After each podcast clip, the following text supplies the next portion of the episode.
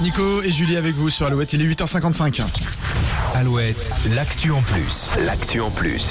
Et Julie, la rivalité entre Bretons et Normands est loin d'être terminée. Lundi, les Normands ont pulvérisé un record du monde détenu par leur adversaire de toujours. Oui, apparemment, les deux régions se querellent depuis l'époque des Vikings et n'ont jamais trouvé de terrain d'entente. Lundi dernier, donc, à l'occasion de l'Armada à Rouen, les Normands ont battu le record de la chenille la plus longue du monde avec 3940 participants. C'est oui, que le le, c'est ça La- ouais, ouais, la Ah queue ouais. leu leu.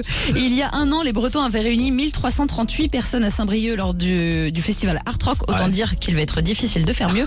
Mais impossible n'est pas breton et la riposte se prépare. Marianne, Julie et Anaël, trois copines de Concarneau, ont déjà prévu de récupérer le titre et organisent la Biscoule bleue. Biscoule, ça veut dire chenille en breton. Mhm. D'accord. Ça va se passer le 21 juin à Concarneau, départ 18h30 quai de l'Aiguillon. En ce moment, euh, leurs amis et leurs familles préparent des brassards qui seront portés par les participants. Il en faudrait 4000, 4000 quand même. hein. Ouais. Il y aura même un drone pour le comptage. Les organisatrices ont conscience qu'il sera compliqué de battre le record normand, mais c'est une bonne occasion de se réunir. Oui. Vous trouvez toutes les infos de l'événement sur alouette.fr. On adore ce genre de petite actu en plus. C'est à réécouter aussi sur alouette.fr. Tom Grégory avant 9h et Pierre Demar maintenant sur Alouette.